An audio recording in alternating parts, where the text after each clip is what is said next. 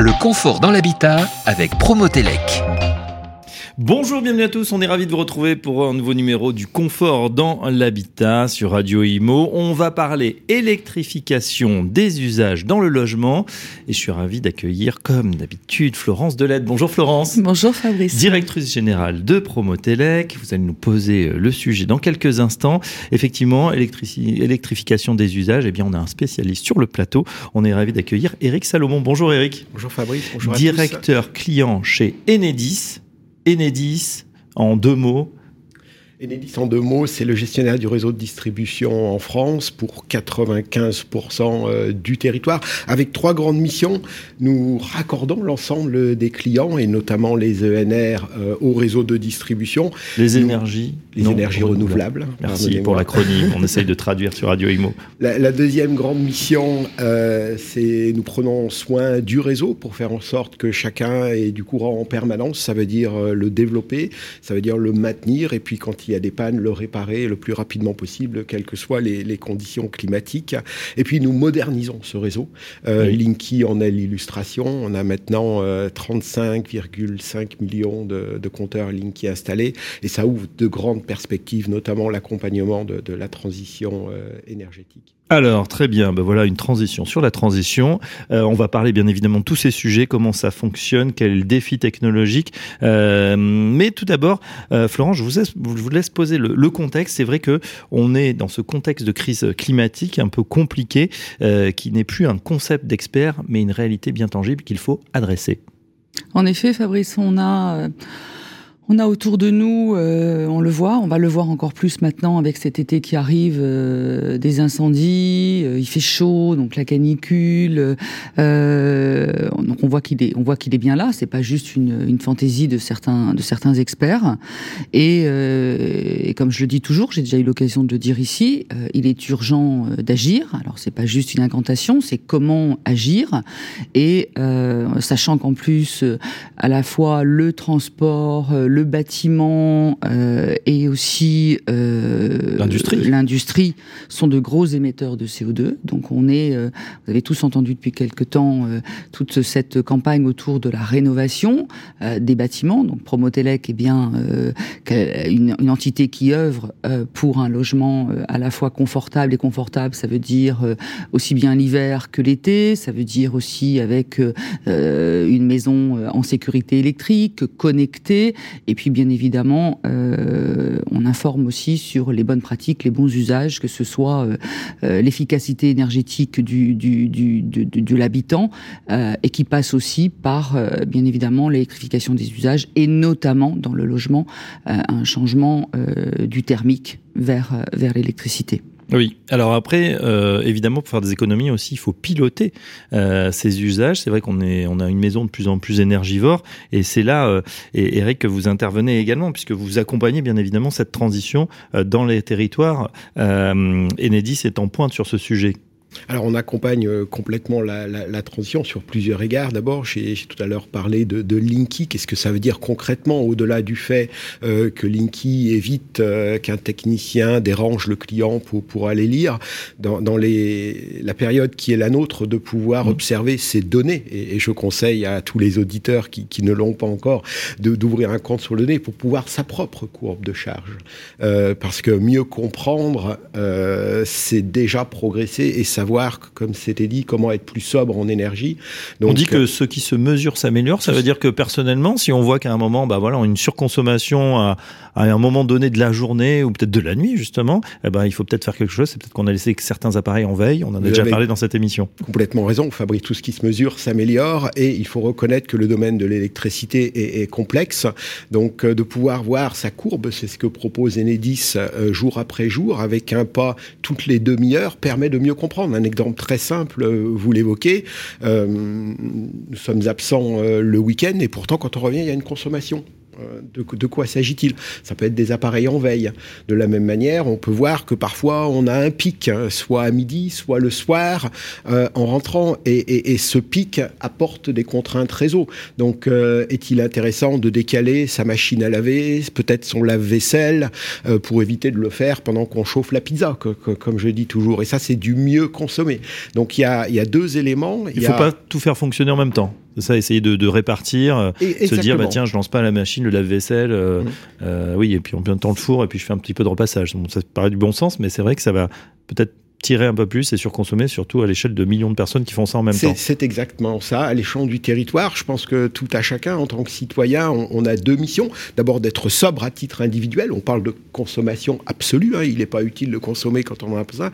Le meilleur kilowattheure, c'est celui qu'on n'a pas consommé, dit-on toujours. Hein. Et, et, puis l'autre, c'est de mieux de ne pas faire tout en même temps, parce que si l'ensemble des citoyens font comme ça, eh ben, euh, il faut mmh. comprendre que les réseaux, que l'infrastructure française euh, est faite logiquement, pour tenir la pointe. Donc, euh, plus on est raisonnable avec la pointe, plus on est sobre. Et, quand je dis sobre, c'est en énergie, en matériel, euh, etc. D'autant qu'on a les moyens aujourd'hui, Florence. Hein, c'est vrai avec, euh, par exemple, la, programmation de, nos, de, nos, de notre électroménager, par exemple. Je pense à la machine à laver, c'est un bon exemple de la programme. Peut-être, peut-être pas au cœur de la nuit, mais voilà, vers 6 heures du matin. ça, c'est des petites choses, des trucs et astuces qu'on peut faire assez facilement. Idem pour, pour le, pour le lave-vaisselle. Mais oui, c'est ce que c'est ce que dit c'est ce que dit Eric. Si, si on consomme tous au même moment, je veux dire le réseau il n'est pas forcément euh, euh, fait pour tenir. Théoriquement oui, mais euh, il faut donc décaler ces, ces, façons d'utiliser et on peut le faire. On a les, des objets connectés. Vous avez tous même même le lave-linge qui est connecté où vous pouvez déclencher votre machine plus tard, même quand vous êtes au restaurant et le et le faire plus tard. Alors ça vous avez le modèle avec moi j'ai le modèle simplement où je décale à la main, je clique une fois, deux fois, trois heures, voilà, ça démarre existe, dans 4 5 heures et ça aussi, Je peux vous le dire, j'en ai une même si c'était pas le, choix à l'achat, mais il y a ça aussi. Donc oui, oui, c'est différé. Euh, et puis et puis autre chose aussi. Eric parlait donc du réseau. Euh, et ben il a parlé aussi de la, puissance que l'on a disponible pour son logement. Hein. Euh, aussi, parfois on peut être en 6 kilos, en 9 kilos, et si vous faites tout marcher en même temps, on peut arriver aussi à un moment donné où ça peut où ça peut disjoncter. l'alerte, tiens, c'est quoi? C'est quand ça disjoncte trop fréquemment, c'est-à-dire qu'on a un contrat qui est pas adapté, il faut le revoir? Alors la, plupart du temps, les, contrats sont adaptés et, les fournisseurs veillent. Euh, néanmoins, c'est ce que disait Florence, euh, avoir la sobriété, euh, c'est pouvoir ne pas dépasser et à titre personnel ne pas payer ce qu'on appelle un abonnement qui serait surdimensionné. On, prend l'exemple, si tout à chacun fait absolument tout à 17 heures le soir, vous allez probablement pour un logement avoir besoin de 9, 12, hmm. peut-être 18.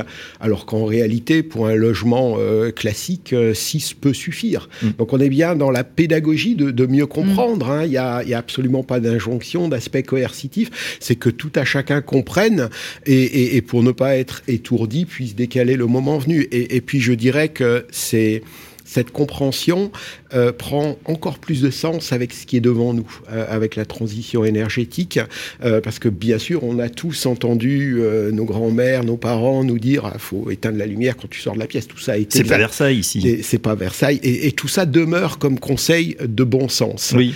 mais les évolutions de la transition énergétique vont rendre encore plus fort ces, considérations. Je prends l'exemple de la voiture électrique, par exemple. Une voiture électrique, pour la plupart de ceux qui peuvent le recharger euh, chez eux ou, dans un parking, ça se fait plutôt en dehors des heures de pointe.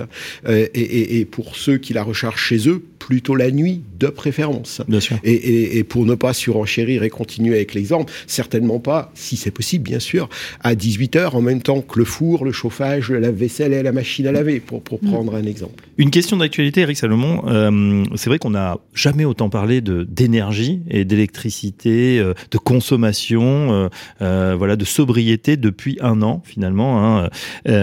et on a eu certaines inquiétudes l'hiver dernier. On a finalement passé le cap parce que les Français globalement étaient plutôt raisonnables. On a appris à porter une petite laine supplémentaire, à baisser un petit peu le chauffage. Est-ce que vous avez été surpris? Comment vous l'avez vécu chez Nézi Est-ce qu'il y avait vraiment une inquiétude sur ce pic qu'on pourrait atteindre et, et le fait de ne pas pouvoir acheminer assez d'électricité pour tous les Français? Mmh. Alors effectivement, on observe que depuis euh, un ou, deux hivers, on parle beaucoup du passage de l'hiver et, je pense que bien sûr, euh, tous les Français ont pu constater ça. Oui, il y a eu une réelle inquiétude euh, de ce qu'on appelle le déséquilibre entre l'offre et la demande, c'est-à-dire on ne peut pas produire assez d'énergie euh, par rapport à ce qui est consommé.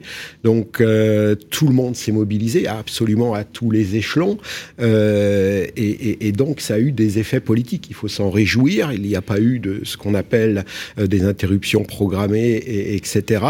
Je pense qu'après coup, maintenant qu'on a passé l'hiver, si on peut se le dire, faut pas oublier qu'il y, y, a encore des hivers à venir, même la situation du, du, parc de production français semble s'améliorer.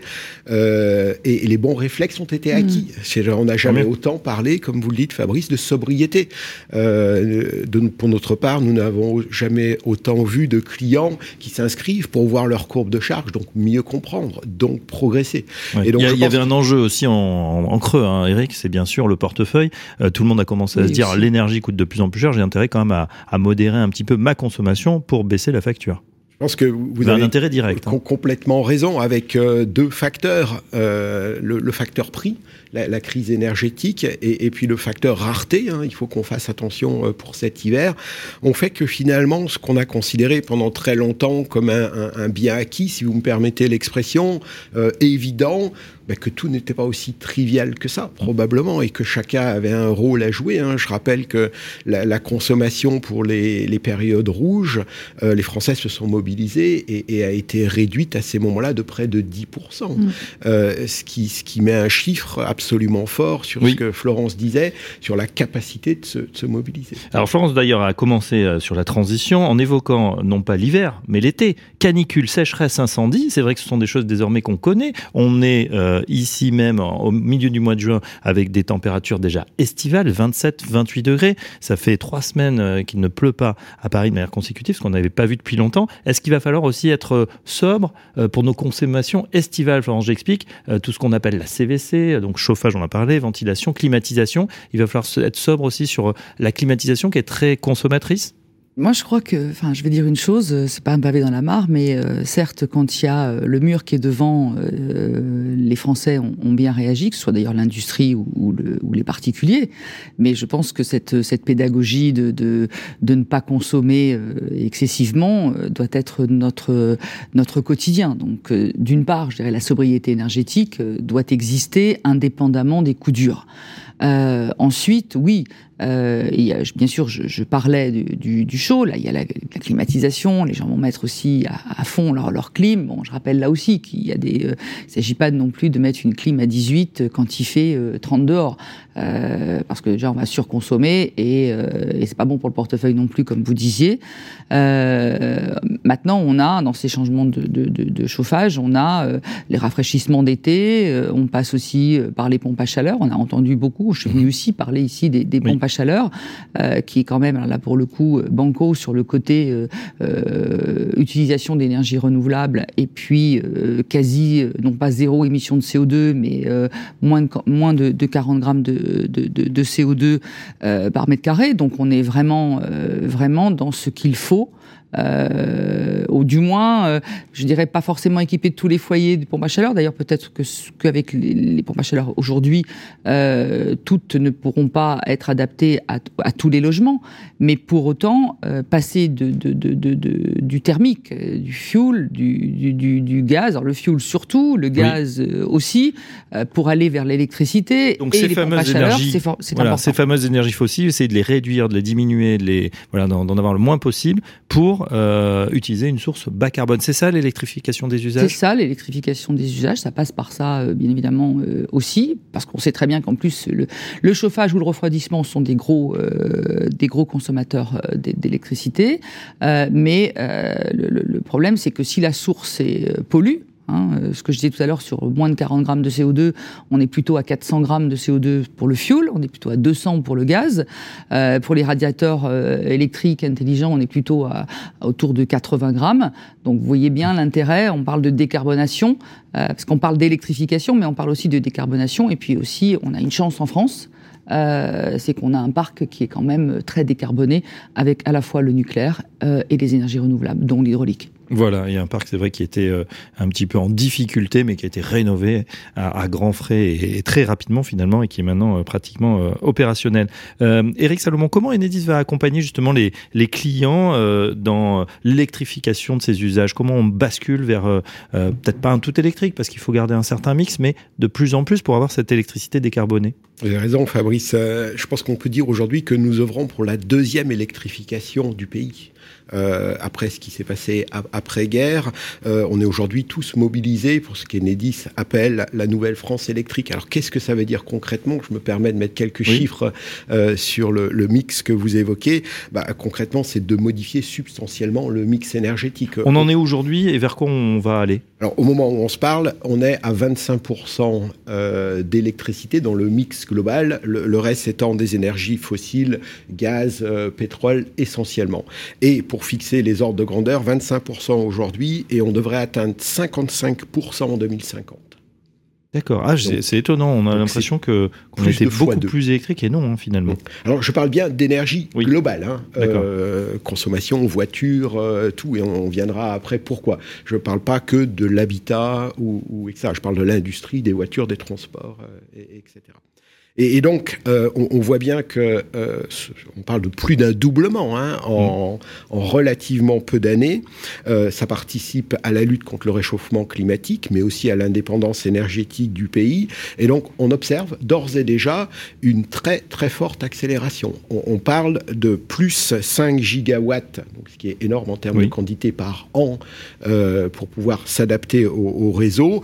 Et, et puisqu'on est dans les chiffres euh, très élevés, ça signifie pour Enedis entre 2022 euh, et 2040, c'est 96 milliards d'euros d'investis pour adapter permettre justement euh, ces ENR, ces voitures électriques, les pompes à chaleur euh, qu'évoquait Florence à l'instant. C'est-à-dire la consommation électrique va augmenter. Est-ce qu'aujourd'hui, alors vous parlez d'investissements colossaux, hein, euh, ça veut dire qu'il va falloir adapter aussi chez Enedis les, réseaux, les réseaux de transport et de distribution pour alimenter tout un chacun Alors pour Enedis, effectivement, les investissements de 96 milliards dont, dont je parle, c'est bien pour permettre mmh. d'accueillir l'ensemble et de ne jamais être surpris. Hein. Tout à l'heure, on disait, le réseau aujourd'hui est dimensionné pour faire face à la demande. Certes, il faut que chacun soit euh, sobre, et là, tout le rôle, c'est d'anticiper, de faire face à cette croissance euh, des énergies éoliennes, des énergies solaires.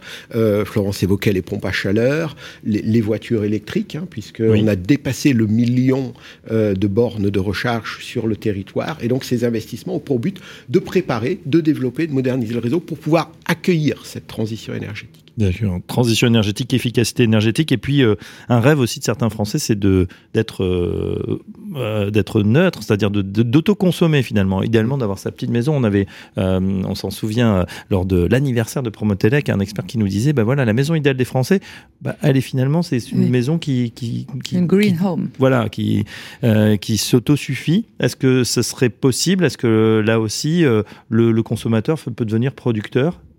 Alors non, non seulement il le peut, mais il le fait déjà. Hein. Euh, au moment où on se parle, aujourd'hui, il y a près de 600 000 euh, installations photovoltaïques euh, donc chez les clients, dont, dont, près de 200 000 en autoconsommation individuelle. Ça veut dire que les clients sont équipés de panneaux photovoltaïques et consomment tout ou partie de l'énergie qu'ils produisent eux-mêmes. Cette énergie peut être consommée bientôt, autoconsommée, mais elle peut aussi être revendue en tout ou partie, le sur plus ou pas, ce qui permet à chacun, on le disait tout à l'heure, d'avoir une plus grande conscience euh, de la gestion énergétique. Hein. Mm. Euh, je pense que clairement, nous n'irons jamais, et, et c'est pour ça que le réseau est là, parce que le, le, le réseau est là, est là, la taille du réseau est là, pour permettre tout à chacun à la fois d'autoconsommer, mais euh, bien sûr de, pouvoir avoir de l'électricité la nuit, le soir, euh, y compris quand il n'y a pas de soleil ou, pas de vent. C'est là que les deux, euh, un réseau puissant, moderne et, de l'autoconsommation chez les clients qui le souhaitent, sont parfaitement compatibles ben, on en sait un petit peu plus sur cette électrification. Alors, je vais pas dire à marche forcée, mais en tout cas, on a l'impression que ça accélère. Le plan est là, donc hein, les 20 prochaines années, des investissements euh, extrêmement euh, considérables. Euh, Florence, un mot de conclusion. De toute façon, on n'a pas vraiment le choix.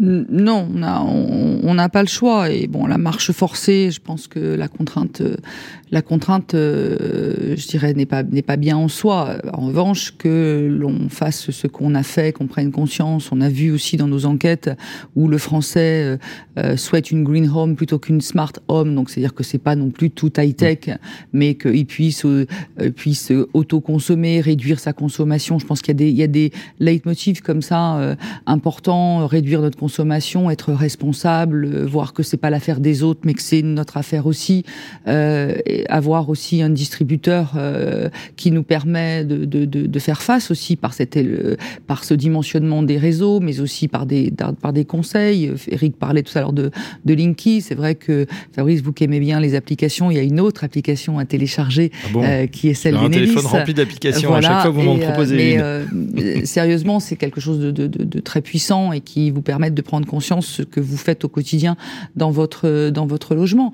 Euh, bien sûr, les autres les fournisseurs le font aussi, mais euh, vous avez vraiment un, un, rôle majeur à jouer et c'est ce qui ce qui est important, c'est que il faut vraiment finir par euh, par par par les les énergies fossiles, je dirais, et passer par des énergies propres, et puis aussi être être responsable. Et on a euh, autour de nous euh, euh, des industriels comme comme Enedis qui permettent aussi d'aider la population à, à se à, à comprendre et puis et à agir surtout. Voilà quelques chiffres à, à retenir 35,5 millions nombre de compteurs Linky installés, euh, projection d'ici 4-5 ans, on continue la installation. le déploiement euh, générique est terminé et bien sûr nous nous invitons tous les Français qui, qui souhaitent euh, avoir un Linky à, en avoir un et nous répondons à la demande et, et nous observons une, une, vraie demande qui continue. Voilà, avec une super app connectée pour piloter votre logement. 96 voilà. milliards, c'est les investissements prévus pour une vingtaine d'années, 2022-2040. Hein. Et puis bien sûr cette trajectoire qu'il va falloir atteindre. vous nous disiez d'ici d'ici 2000 2050, euh, passer de 25% à 50%, 55, 55% effectivement euh, d'équipements en électricité pour euh, bah voilà décarboner, électrifier les usages des logements des Français. Un grand merci à notre invité euh, du jour, Eric Salomon, directeur client d'Enedis. Merci Florence Delettre. On se retrouve très prochainement pour un nouveau numéro du confort dans l'habitat. Le confort dans l'habitat, retrouvez cette émission en podcast sur l'appli Radio Imo et sur le site promotelec.com.